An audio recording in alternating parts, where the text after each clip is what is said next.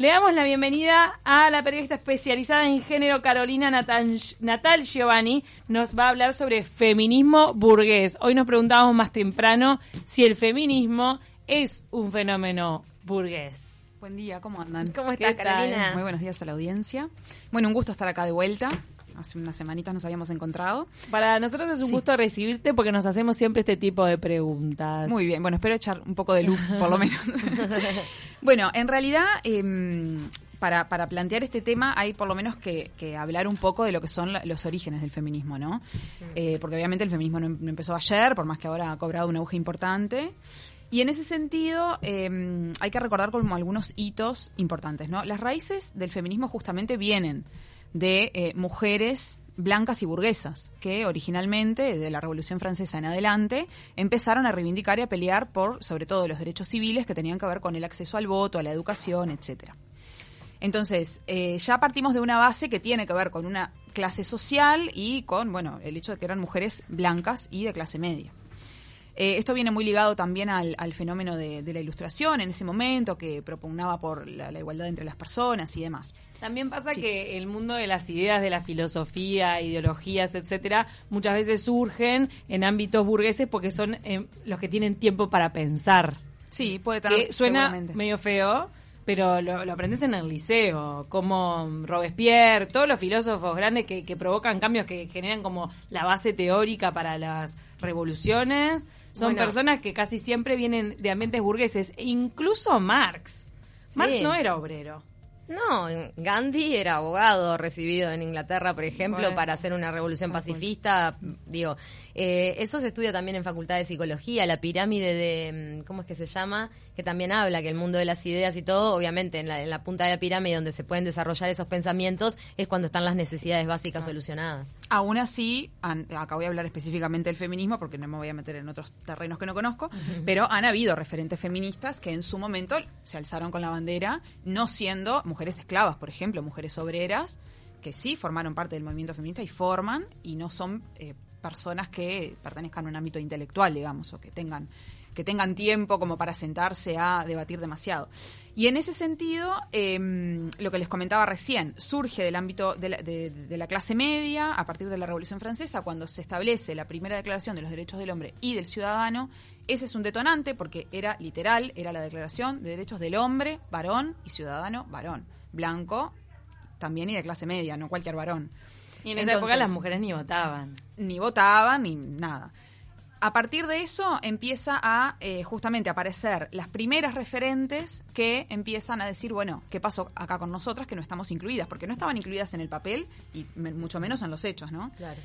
Entonces empiezan a aparecer las primeras referentes. Ahí en Francia, eh, Olympe de Gouges eh, establece lo que fue la primera declaración de los derechos de la mujer y la ciudadana como en respuesta a esta declaración de hombres, donde, bueno, promueve los mismos derechos para las mujeres. Bueno, y empieza todo como un recorrido que por supuesto tiene como respuesta a la represión. Olympe de Gouges, por ejemplo, es guillotinada, muchas son encarceladas, asesinadas. Por haber hecho esto, la, guillotina. No es que sea específicamente por esto, o sea, ella hizo esa acción y a partir de ahí empezó a generar todo un movimiento, se empezaron a sumar otras mujeres este, feministas y bueno, empezó toda una persecución como suele pasar cuando los grupos oprimidos se rebelan contra el poder, ¿no?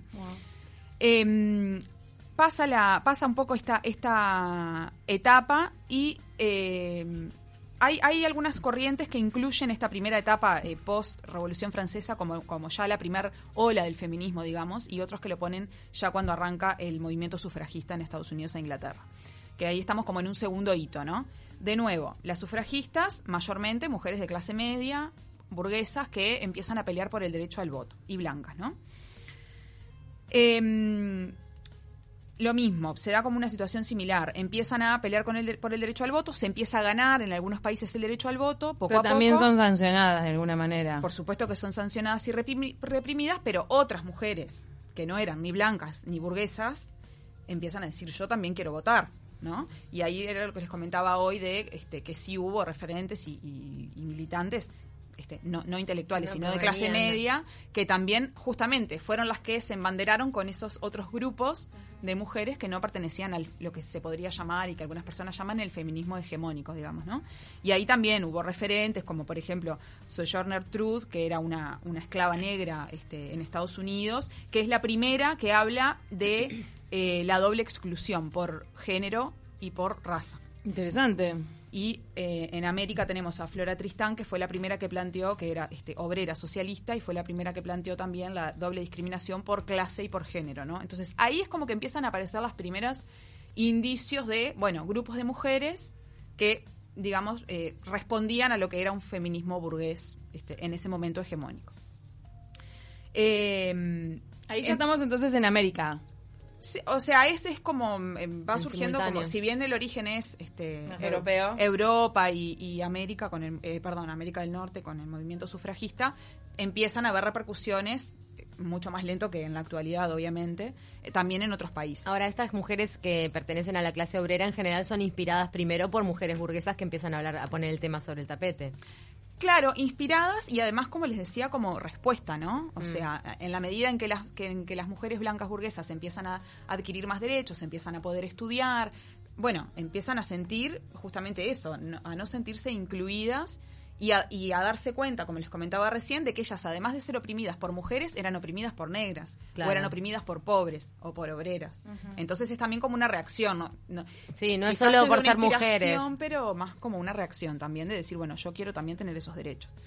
Em, ahí, bueno, em- como les decía, se empiezan poco a poco a ganar este a ganar derechos, fundamentalmente las mujeres blancas este, y de clase media, empiezan a entrar a la universidad y ahí, bueno, ya este, hacia principios del siglo XX ocurre la, la Primera Guerra Mundial. Ahí también con la Primera Guerra Mundial se da como una inserción importante en el mercado del trabajo, después pues de la hombres- revolución industrial Los hombres estaban en la lucha. los hombres se iban a, a la guerra. Y entre la primera y la segunda guerra, el movimiento como que queda como en una especie de stand-by. O sea, no hay como grandes hitos, no, no ocurren como grandes cosas, porque ya se habían adquirido una serie de derechos y queda todo medio quieto. Hasta la mitad del siglo XX, que ahí surge El Segundo Sexo, que es una obra de referencia del feminismo que le escribe Simone de Beauvoir, que es una, eh, una de las referencias en, en el feminismo.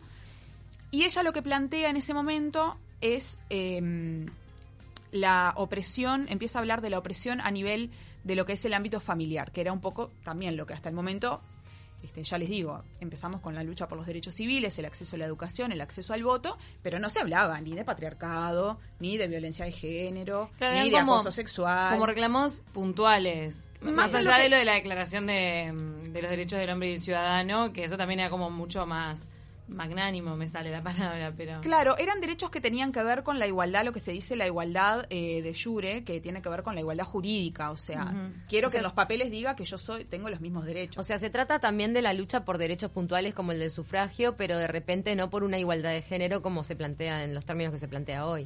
Claro, porque no estaba esa... eh, habían cosas tan evidentes que todavía no eran igualitarias, como el poder trabajar o estudiar, que en realidad ni siquiera... Es más, es- estamos hablando de que las leyes de violencia de género son del siglo fines del siglo XX, principios del siglo XXI. O sea, no existía el concepto de violencia de género. Era algo totalmente natural, era parte de las relaciones de pareja. O sea, ni se, ni se pensaba en violencia de género. Entonces, los- la lucha por los derechos pasaba por este otro lado. Como les decía, como con Simón de Beauvoir y el segundo sexo, ahí muchas mujeres, de nuevo, ahí como que se reactiva la cosa, ¿no? Y se empieza a hablar de todo el tema de los derechos sexuales, de qué pasa a la interna de las familias, las mujeres se empiezan a dar cuenta de que en realidad a la interna de sus, de sus hogares también son oprimidas por sus, por sus esposos, el Por tema- la distribución de tareas. la distribución de tareas, el derecho también al, al- a poder trabajar sin tener que cumplir una doble jornada laboral. Ahora, Simón de Beauvoir viene del ambiente de la filosofía. Sí. ¿No? También para. para es ubicar- intelectual, claro. También lo planteo por eso, para, para comentar un poco de que estamos a mitad del siglo XX y todavía seguimos hablando de un feminismo mayormente burgués. Este, acá se empieza como a movilizar un poco. Las primeras que habían aparecido, que habían planteado como, bueno, los derechos de otras minorías, digamos, de mujeres negras o, o no, o, pobres, quedó todo como ahí. Casos puntuales. Casos pero igual puntuales. interesantes, ¿eh? Claro, porque son las primeras que lo ponen en el tapete, de alguna manera como que activan un poco la situación. Qué bueno que lograron trascender en épocas sin redes sociales. Sí, seguramente. No sé. Pero La reflexión camilesca es buenísima. No, y sí, qué bueno que la historia se acuerda de ellas igual, ¿entendés? O sea, tremendo logro. Sí, eh, bueno, en realidad Porque no publicaron un libro, sí, no. la mujer. Eh, no, no, no sé que yo bueno, sepa, no. Simón sí, ni Sí. que hablar, pero pero me, me refería a la, a la señora que era esclava. Sí, igual, Tremendo. digo, para enterarse de esto hay que ir y bus- te enterás y vas a a buscar específicamente. No es que vas a la escuela y te lo enseñan. Digamos, como que no, no, no. los nombres de muchas mujeres que han hecho mucho por la historia del feminismo y por la historia de la humanidad han quedado en el olvido completamente. Algunas han trascendido más como Simón, pero no es... eh, no es algo que se pueda equiparar al protagonismo que han, que han tenido siempre los hombres, ¿no? De hecho, si uno piensa en la historia que le enseñaron en la escuela, digo, en la vida te enseñaron una obra, un, un- una cuestión que tenga que ver con, con mujeres que hicieron cosas, ¿no? Es verdad. Bueno, entonces, como les decía... Esa em, reflexión nos, dejó- nos, nos mató, es cierto, No, hacer, hacer, hacer memoria y no... Está escrita por los hombres la Pero historia. hasta en facultad me ha pasado de dar mu- un montón de autores y son todos varones, ¿no? En Este, comunicación decís en eh, no, en, no, no. También hablaba- puede ser, ¿eh? También puede ser, sí. Pero no, estaba pensando como en general. Pobre la Falachi ahí con una bandera. Laureana Falachi. Tal cual. Era la autora que, que, que leíamos. Entonces, Crack. les decía lo de, lo de, estábamos a mitad del siglo XX. Entonces, ahí pasa la Segunda Guerra Mundial, los hombres vuelven de la guerra, las mujeres que habían salido a trabajar vuelven a sus casas y otra vez... ¡Apa! Y ahí se vuelve, ahí se empieza a caldear la cosa. Ahí se empieza a complicar, porque claro, vuelven a sus casas y no quieren. Ya se dan cuenta de que no, no quieren estar recluidas de manera obligatoria en ese ámbito. Bajo el yugo. Exacto. Con el tema de, bueno, lo que hablábamos recién, los malos tratos, la explotación. La, en el caso de las mujeres que trabajaban era la explotación afuera y adentro. O sea, fuera del hogar y dentro del hogar. Y ahí se, se ramifica, se empieza a ramificar el feminismo como en dos grandes ramas, que es el feminismo liberal y el feminismo radical, que en realidad el término radical tiene que ver con raíz, ¿no? Con atacar el problema de raíz. Entonces, el feminismo liberal lo que planteaba era, bueno, peleemos, luchemos por la igualdad de derechos entre hombres y mujeres.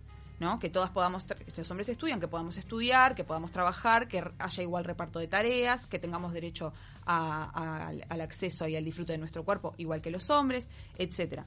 Pero dentro de un sistema que es el que hay, digamos. El feminismo radical lo que dice no, el sistema que hay no, no funciona. Es el sistema el que oprime, por lo tanto hay que tirarlo y hay que construir otra cosa. Entonces, en ese sentido, lo que les decía de ir a la raíz. ¿Y la raíz cuál era? El patriarcado. Recién acá empieza a ponerse sobre ta- el tapete el tema del patriarcado. ¿Con Es ese decir, no, nombre? la claro. La opresión está en todos los ámbitos de la sociedad, en el trabajo, en la casa, en la educación, en la salud, en la cultura, y las mujeres lo vivimos día a día en cualquier ámbito que estemos. O sea, el sistema es lo que está mal. Eso es un poco la, el ¿Qué- núcleo de la... Qué difícil, ¿no? Luchar de, de par- tipo desde la trinchera de esa radical porque para erradicar un sistema necesitas una revolución. Y bueno, se habla de la revolución feminista, no en el sentido de otras revoluciones que Ay, fueron... pero tipo está guerra, Perdón, pero hay otras revoluciones como que se ven más en los hechos, que se ven los efectos enseguida, ¿o no? Cuando uno habla de revoluciones históricas, Sí, las claro, revoluciones eso. políticas, Sí, pero pe- en cambio esta, de repente, como va en el plano de las ideas, todo el tiempo estamos hablando de cómo se necesitan los cambios culturales para que de verdad esta revolución tenga un efecto. Pero- Porque si no, nos quedamos en la discusión, en la marcha y en todo. Veníamos hablando hoy más temprano de cómo la, la- En las los cifras no se nota el- el- el- todo esto, esta concientización social, es Y cierto, que ni a un pero- tipo le da culpa entrar al, al lugar de trabajo de, de la, de la pareja y acuchillarla ahí enfrente a todo el mundo. ni siquiera le da culpa ni vergüenza. La impunidad es total. Pero si vos pensás en una revolución este, social contra un régimen dictatorial o monárquico, lo que sea, te, te das cuenta que co- contra, contra eso hubo décadas de, de- de formación de esos grupos revolucionarios hasta que estalla, y contra un, fe- un machismo, un patriarcado que está desde hace siglos, ¿cuánto tiene que llevar Y que también además esta atraviesa revolución? todas las clases sociales, ¿no? O sea, Mm. un poco lo que decía recién, o sea, están todos los ámbitos, en todos los ámbitos, también- en todas las clases. Y es muy difícil también en las revoluciones en general que, que el 100% sea consciente. El 100% de la, de, la, de la comunidad involucrada sea consciente de esa revolución. Hay veces que es un grupo, llamémosle iluminado o qué sé yo, concientizado, ahí va, concientizado, eh, organizado, que va y lleva adelante la revolución. En este caso, para mí estamos ante otra otro tipo de fenómeno. Hay que ver. Sí, eh, sí, si lo pensamos en términos históricos, que son 200 años, más o menos un poco más, desde los orígenes que hablábamos hoy del feminismo, este, sí, yo creo que se puede decir que la realidad ha cambiado radicalmente acompañando la evolución propia de la sociedad, obviamente, ¿no? O sea, lo que tiene que ver con el, los derechos humanos en general, no solo vinculados al feminismo, etcétera. O sea, si estamos hablando de que a una mujer, después de la Revolución Francesa, la guillotinaron porque propuso la Declaración de los Derechos de la Mujer, digo, Hoy eso no pasa, pasan otras cosas. Digo, estoy poniendo un caso extremo, pero para, para No que se pasa en entienda la Occidente. comparación. No pasa en Occidente, exacto. No pasa en Occidente. Porque Por sí eso- hay mujeres atacadas por con ácido por querer ir a la universidad en países que donde rige la Sí. sharia, o sea que Totalmente. Y eso tiene que ver también con lo que venimos hablando de feminismo burgués y de cómo todos estos grupos, en realidad, lo que hablamos recién, ¿no? O sea, en esta corriente original y que permanece hasta ahora de feminismo este, de clase media y blanco, son mujeres que están excluidas. Entonces, ¿qué es lo que pasa? A partir de la tercera ola, de la década del 90 en adelante, ahí sí empiezan a aparecer, pero recién acá, otras alternativas, primero de ser mujer, ¿no? Ya como que se empieza a dejar de hablar de la mujer como una cosa única, homogénea, ¿no? Esto de los derechos de la mujer. Bueno, no, las negras no los tenían, las pobres no lo tenían, las discapacitadas no los tenían. Acá se em- empiezan a aparecer entonces grupos que, dentro de lo que es la gran bolsa, digamos, del feminismo, propician pequeños movimientos que tienen que ver con el feminismo postcolonial, el feminismo, eh, por ejemplo, eh, tra- que se llama transfeminismo o el feminismo LGBT, o sea, otras agrupaciones y mismo en, Oriente también mujeres que eh, de acuerdo al contexto que viven, empiezan a tomar este acciones, eh, pero ya les digo, o sea, es, fíjense que estamos hablando de- de- del 90 en adelante, o sea, es algo muy reciente bastante. cuando empiezan a, a aparecer estos grupos. Por eso, de alguna manera, cuando, cuando se dice "Ah, el feminismo es burgués porque no contempla, claro, pero es que históricamente fue así. Recién ahora se está empezando como a generar toda esta diversidad e incluso hablar de feminismos y no de feminismo, ¿no? Con sus distintas variantes, de acuerdo a las necesidades de cada una de esas re- realidades o de esas mujeres que viven esas realidades. El tema, eh, cuando, cuando uno también se refiere al, al feminismo como fenómeno burgués, es, es que, que, mm, que no solamente la teoría del feminismo piense en las clases más desfavorecidas, sino que las clases más desfavorecidas, o las, las mujeres o los hombres de las clases más desfavorecidas, tengan cierta conciencia de, de la desigualdad eh, o de los derechos. reclamen esos derechos. En realidad, cuento una anécdota breve. Eh, a mí me cayó la ficha de que, el, de que el feminismo podría ser un fenómeno burgués, ah, charlando con una amiga que trabaja en la periferia de Montevideo y una chica de 17 años quedó embarazada. Eh, estaban justo en un programa de estos para que sigan a, eh, yendo al liceo. Estoy casi segura, mi, mi amiga es educadora de ahí, de, de estos grupos de apoyo. Y, y entonces ahí le salió a mi amiga el tema de decirle, bueno, pero fíjate que ta, quedaste embarazada, eh, no era buscado. Pero le dice, ahora vos acá en Uruguay tenés el derecho, si querés interrumpir tu embarazo.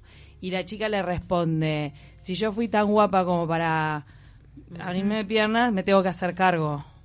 Le dijo así. Sí. Entonces, ante esa respuesta, que era fuerte, una chiquina de 17 años, mi amiga quedó dura y me dijo, al final, nosotros, desde nuestras clases sociales, desde nuestro salón de clases, de nuestro trabajo, podemos estar pensando y decir, ah, eh, lo del tema de los derechos conquistados por las mujeres, pero hay una hay un lugar donde esos derechos no son ni, ni tenidos en cuenta, ni tal vez ni le interesa, porque desde su protocolo de, de ideas y de valores, ella se tiene que hacer cargo de eso, de lo que pasó. ¿Entendés? Entonces, es, es fuertísimo. Y ahí, Nunca no sé, escuché en- desde un hombre decir, bueno, si fui guapo para... Ojalá Ese- que se hagan esa cargo. frase no, no, no se escucha desde, desde el sexo masculino. Sí, también puede ser impuesto si en fui ella, guapo ¿no? para tener relaciones Sí. sexuales, ahora me hago cargo. Sí, eso tiene que ver con... este, ojalá. con sí con la reproducción de los valores machistas que obviamente calan más en unas personas que en otras de acuerdo a las distintas condiciones en las que viven este Y desde el convencimiento total.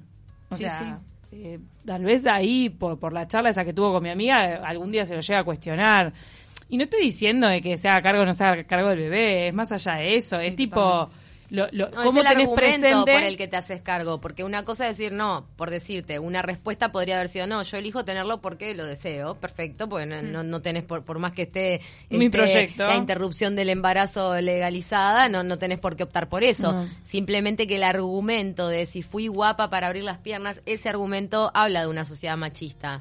¿No? Sí. Sí, si, si, si te dejaste llevar por el deseo, ahora se te cargo y eso a un hombre no se le achaca. No, y también que ella de repente no tuvo acceso a, lo- a los métodos anticonceptivos que, que le ponen ahora Pero el otra ejemplo, independencia. el ejemplo de, de- e- este ejemplo que traes es interesante porque justamente la, la ley de interrupción voluntaria del embarazo es un ejemplo, un ejemplo de cómo sí el movimiento feminista ha logrado cosas que por lo menos emparejan, o sea, son para todas. Después, si pones a hilar más fino, sí. Hay algunas que acceden con más facilidad porque tienen un mejor acceso a la información y un montón de cuestiones que calan, digamos, que por supuesto que sobre eso hay que seguir trabajando. Claro, porque antes iban a hacerse un aborto a- Pero antes en ni una siquiera situación la horrible. Claro. Y como eso, todo. El derecho a trabajar existe y eso lo logró el movimiento feminista para todas las mujeres. Sí, es verdad que las que no están educadas probablemente no acceden al trabajo. Entonces, se Hay que empiezan- laburar en eso. Hay que, hay que laburar en eso. O sea, es como una el acceso a la educación. O sea, en, en el papel, todas las mujeres, nazcan donde nazcan, pueden pueden y deben, porque en Uruguay la educación es No, laica, gratuita y de hecho lo hacen, porque otro plano, otra columna para otro viernes va a ser el tema de cómo las mujeres acceden y a la educación terciaria. Son mayoría en la cantidad de recibidas que en la Universidad de la República y aún así no llegan a los cargos de poder. Exacto. Entonces, eh, yo creo que hay que, no sé, me, me parece que hay como que tratar siempre de mirar, eh, obvio que paradas en el hoy y viendo las cosas que pasan, ¿no? Y que nos indignan a todas todos los días, da como esa sensación de esto no cambia más, ¿no? Pero si uno mira un poco en retrospectiva, hay que ver, sí, me parece, todo lo que se ha hecho, lo cual no quiere decir que haya que seguir hincándole el diente y poniendo todos los esfuerzos Ay, qué bueno, Carolina, que nos digas esto. ¿Por qué empezamos tan desahuciadas con los femicidios que ocurrieron estos días pasados? Este, como, como que uno siente que, que todo, ¿no? Que las alertas feministas, que todo lo que uno haga en las redes, que todo este movimiento de concientización, a veces en lo, en lo que es la expresión más trágica de la violencia de género no llega a ningún lado. Sí, eh, es, eso tiene que ver también con, con esto, ¿no? O sea, eh, con la adquisición de derechos y cuando... e- Es un sistema de poder que se está desestabilizando. Entonces, eh, no es para justificarlo, pero sí para que se entienda cuál es la lógica, ¿no? Todas estas acciones generan reacciones. Hoy estamos viviendo quizás de la manera más extrema las peores reacciones del machismo frente al, al avance en derechos de las mujeres, porque estamos hablando de avance en derechos, no estamos hablando de avance de que queremos conquistar el mundo y apoderarnos de él. O sea, queremos que no nos maten, que no nos violen, que no nos acosen por la calle cuando vamos caminando, que no nos griten ordinarieses. Ahora sí ese está constatado que, que hay reacciones de virulencia, mayor virulencia de, de, de la violencia machista por eh, también por el eh, como una como una reacción a este movimiento feminista. Sí, me- ¿es una consulta? Sí. Sí, hay, hay teóricos que, y académicos que ya lo plantean, y académicas que lo plantean como por ese lado. Que por eso que no disminuye la cantidad de, femini- de femicidios. O sea, no es como algo tan lineal, para eso habría que hacer como un super estudio recuantitativo de cómo, bueno, aumenta la violencia y aumentan los femicidios. Pero, por ejemplo, a la interna, a la interna de las relaciones violentas pasa, pasa eso. O sea, que no sería raro que a nivel macro pasara lo mismo. O sea, a la interna de las relaciones violentas, en la medida en que la mujer pretende más independencia, pretende ejercer sus derechos, sentirse libre, poder decidir, la reacción del varón se radicaliza. claro. Entonces, eh, a nivel macro, uno podría suponer, y como les decía, ya hay personas que estudian el tema que lo plantean en, ese- eh, en ese sentido, de que ocurre algo similar. Este, Interesante. Así que nada, en realidad este, la idea era un poco eso, plantear que lo del feminismo burgués viene desde los orígenes, que poco a poco se han ido sumando y, justamente reivindicando otros grupos de mujeres que no se sentían y no se sienten aún hoy incluidas dentro de lo que podría llamarse una corriente predominante dentro del feminismo, y empiezan a surgir ya en, en la tercera ola, y, y hoy ya hay quienes plantean que está empezando una cuarta ola del feminismo, porque se dan como cambios que hablan de un cambio de paradigma, este, como movimientos que hablan de un cambio de paradigma dentro del feminismo, y se habla ya de que estamos en una cuarta ola. Y empiezan a surgir estos feminismos dentro del feminismo, bueno, ecofeminismo, transfeminismo, feminismo postcolonial, empiezan a surgir como otras este, versiones que justamente son mujeres que dicen, bueno, yo no me siento, y un ejemplo que encontré en varios lugares es la mujer, este, la mujer que va a la marcha y cómo, eh, cómo queda en su casa, eh, o mejor dicho, las mujeres afro o- y pobres que quedan cuidando los hijos y la casa de las mujeres que van a la marcha del 8M. ¿no? Ah. Claro. Por ejemplo, en algunos lados aparecía tipo meme, tipo chiste, pero en realidad este, e- es lo que ocurre. Y esto también tiene que ver con un cambio de paradigma. Y para que vaya una mujer a la marcha hay otra mujer que la está cubriendo. Eso es tristísimo. Exacto. Tiene que ver también este, el cambio de paradigma actual con, eh, y hablábamos hoy un poco de eso, de lo de Internet y la- el cambio en las tecnologías, con cómo se ha también interne- internacionalizado la lucha a partir de eso, ¿no? Y ahí empezamos a ver que surgen movimientos como el, el no es no, el ni una menos, el Me Too, este, Y ahora el último, este de las chilenas, el del violador es tú. el violador eres tú y toda una serie que eso también habla de que se está dando un cambio de paradigma porque se generan como obviamente a partir de la tecnología una acción en un lugar y reacciones Sí. inmediatamente en muchísimos países del mundo. Hasta imitativas como el del violador eres tú. Ni hablar. Muchísimas gracias, Carolina Natal Giovanni. La verdad que bastante iluminadora tu, tu columna. Y Bueno, más esperanzadora de cómo empezamos el programa de hoy. Muchas gracias por Muchas haber gracias compartido otra columna con nosotras. Y bueno, nos vemos la próxima. Nos vemos.